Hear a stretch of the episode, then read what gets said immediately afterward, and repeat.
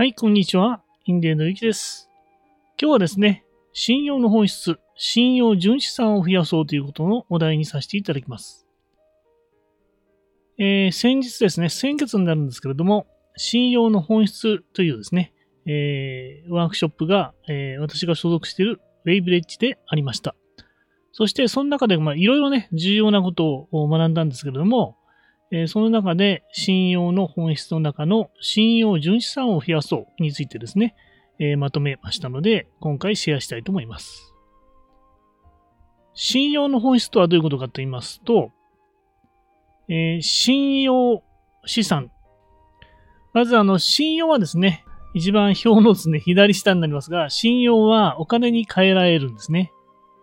えーこれはどういうことかと言いますと、例えば、友人にですね、食事をもういつもね、おごってたとしたら、えー例えば今日はちょっと給料日前でね、えーちょっとお金ないんだよと言ったときに、まあ、友人がですね、えーじゃあ、いつもね、おごってもらってるから、あ今日は、あ俺が出すよっていうことになりますよね。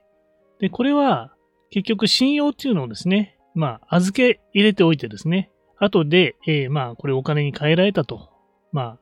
食事に変えられたっていうことなんですね。まあ、これと同じでですね、まあ、オンラインビジネスでも、この信用を貯めることによって、初めてお客さんが、そのあなたのですね、商品を買って、えーくれるということになってるんですね。で、これをちょっと間違えちゃうとですね、信用がないうちから、例えばコーチングをね、売ろうとしてもですね、えー相手はですね、えーあなたに信用がないですから、ですから、まあ、買ってくれないという状況になりますね。まあ、私もね、あの、SNS 集客、えーアメブロで、えー集客したときに、集客っていうかね、あの、フォローをね、フォローしてフォローバックをもらうということで、1200人まで増やしたんですけど、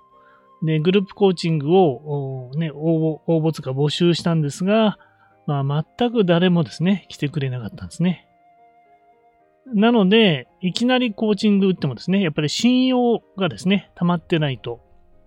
まあ、信頼とも言うんですけれども、信用と信頼の違いなんですが、信用っていうのは過去の実績で、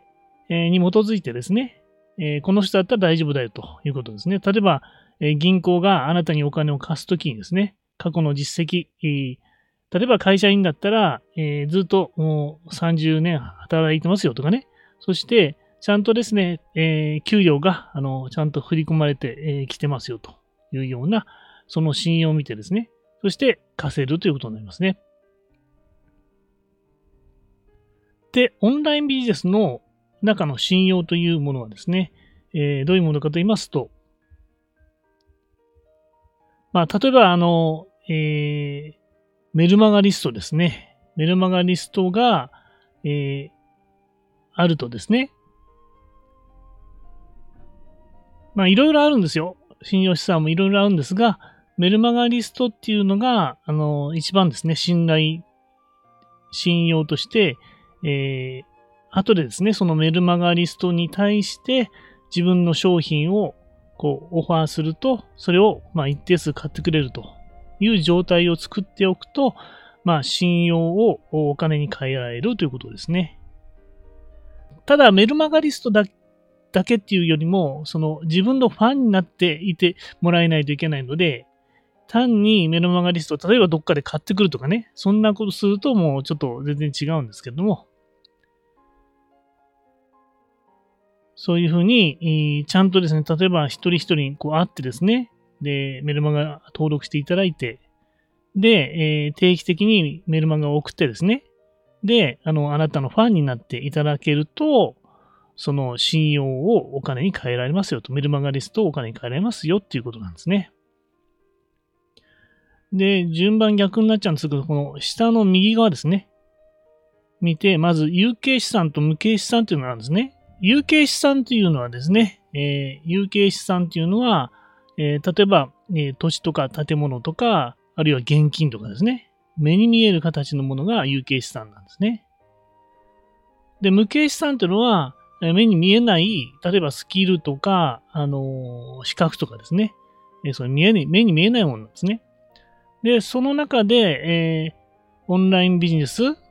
に関わることだと、まあ、信用の、えー、信用、あ、まあ、ちょっと、また戻りますけれども、信用にはですね、信用1.0と信用2.0っていうのなんですね。で、これは信用2.0っていうのは、まあ、堀江貴文さんの本で出てるんですけども、信用1.0っていうのは今までの、えー、信用ですね。例えば、どこどこ大学出てるとか、どこどこの上場企業に勤めてますよとかっていうのが信用ですね。1.0。今まではそうだったんですが、で、それはまあ、どちらかというと銀行が、えー、信用を審査するときに聞いてたんですね。ところが、これからはですね、信用2.0の時代だよっていうことなんですね。オンラインビジネスが、まあ、オンラインがね、復旧してきたんで、えー、ちょっと変わってきますよってことなんですね。で、その信用2.0の中で、まあ、オンラインビジネスに特化するとですね、まあ、えー、メルマガリストとか、そのファンに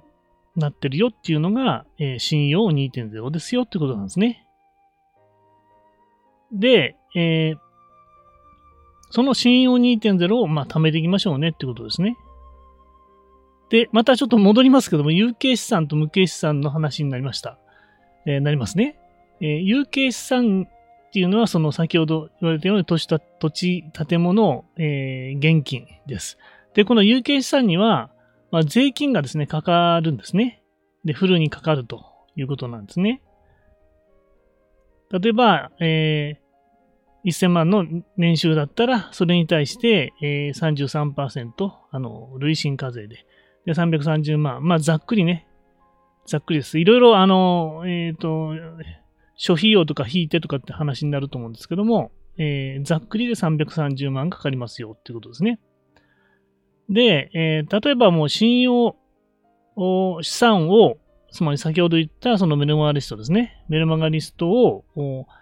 えー、貯めるためにお金をですね、無形資産に投資した場合、えー、例えば、えー、このように、まあ、マイクを買ったりとかですね、えこの録画できるようなパソコンとか、いろいろこう、そこに無形資産に投資するとですね、で、え1000万の年収だったらまあ33%で330万かかるんですけど、例えばメルマガリストに変換する。まあ、例えば広告とかを打ってですね、で、メルマガリストを取ってですね、これに例えば500万ね、無形資産を使ったらですね、えー、年収1000万だけども、その費用を引くとですね、えー、収入が500万ということになりますよね。で、ここに税金かかりますよということで、なんですね。で、この意識を持って、えー、常にこう信用を貯めるために、えー、無形資産に投資しようという心構えが必要だよということになった。ということを学びました。はい。で、えー、信用はお金に変えられるっていう、これはですね、例えば貨幣価値が変わっても時価で、えー、変えられるんですね。これはどういうことかと言いますと、貨幣価値というのは、例えば、えー、まあ、インフレになっちゃうとですね、えー、今、1万円のお金がですね、例えばインフレになって、インフレが倍になっちゃった。えー、100%のインフレになったとしたら、えー、どうなるかって言いますと、1万円の価値がですね、1万で買えるものがですね、半分になっちゃうと。5000円分の価値になっちゃうよということなんですね。ところが、えー、信用を、まあ、メルマガリスト100件取っときますっていうとですね、これはですね、えー、インフレになった時には、その価値、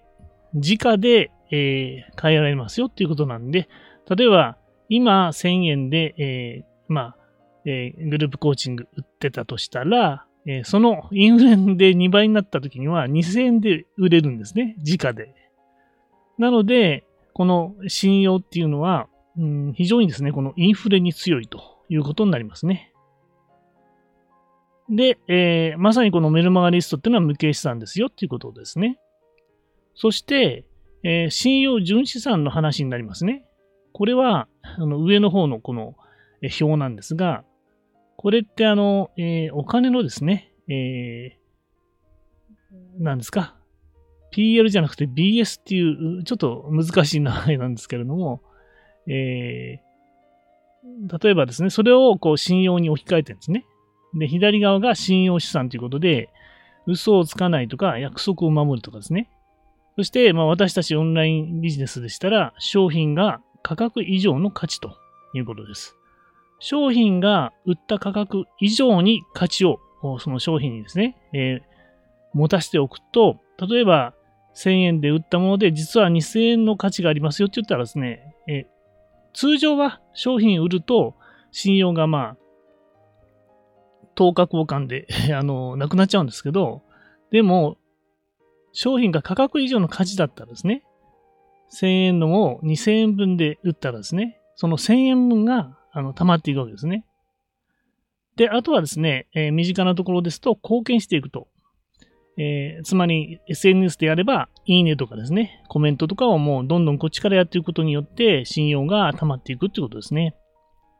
そして、まあ、あの、私たちがこうやっている YouTube のコンテンツとか、ラジオのですね、このコンテンツ。これなんでやってんのかっていうと、信用資産を貯めるためにですね、やってるっていうことなんですね。まあ、お客さんに必要な、その、コンテンツをね、届けると、少しずつ少しずつ信用資産が溜まっていくよっていうことなんですね。そして、まあ、あの、セミナーですね。無料セミナーとかやっていくと、やっぱりそのお客さんに価値を届けるので、信用資産がどんどん上がっていくっていうことなんですね。で、じゃあ信用負債って何ですかということですが、信用負債は、まあ、嘘をつくとか約束を破る。また、商品が価格以下ですね。えー、例えば、えー、よくあるのがですね、コーチング。うーんまあ、えー、6ヶ月で20万とかね。そういうのありますよね。でも、価格がで商品がですね、価格以下の価値しかなかったら、えー、その分、例えば10万円の、20万円で売ったんだけど、10万円の価値しかないよって言ったら、えー、資産、信用は負債がなっちゃうんですね。10万円の負債になっちゃいます。で、もう極めつけはですね、役に立たない商品と。まあ、役に立たないつその人にとってね、役に立たない商品をもし、えー、こう、セールストークで売ってしまったらですね、例えば20万の売ってしまったら、負債がマイナス20万が入っちゃいますよっていうことなんですね。で、えー、信用資産から信用負債を引いたものが信用純資産ということになります。で、私たちはこの信用純資産を増やしましょうということなんですね。で、えー、まあ、特に意識しなきゃいけないのはですね、えー、この一番最初に言っていましたメルマガリストですね。まあ、LINE はどうかという話もあるんですが、LINE もまあ資産なんですが、えー、最終的に私のストック型コミュニティをやろうとしてるんですけど、それは自動化にもつながってくるので、やっぱりメルマガを、えー、中心にやっていきたいと思ってますので、メルマガリストっていうことにしておりますね。なので、私もですね、えー、今、えー、YouTube とかですね、まあ、ラジオをメインでやってまして、そして YouTube に展開してるんですけど、で、まあ、なかなかね、えー、本の感想とかなんで、より良いコンテンツで、えー、価値を届けてるかどうかわからないんですけども、えー、この信用資産をつけよう、作るように意識して、えコンテンツを配信していこうと思いました。はい、以上です。えまとめますとですね、信用はお金に変えられると。で、貨幣価値が変わっても、自家で換金できますよと。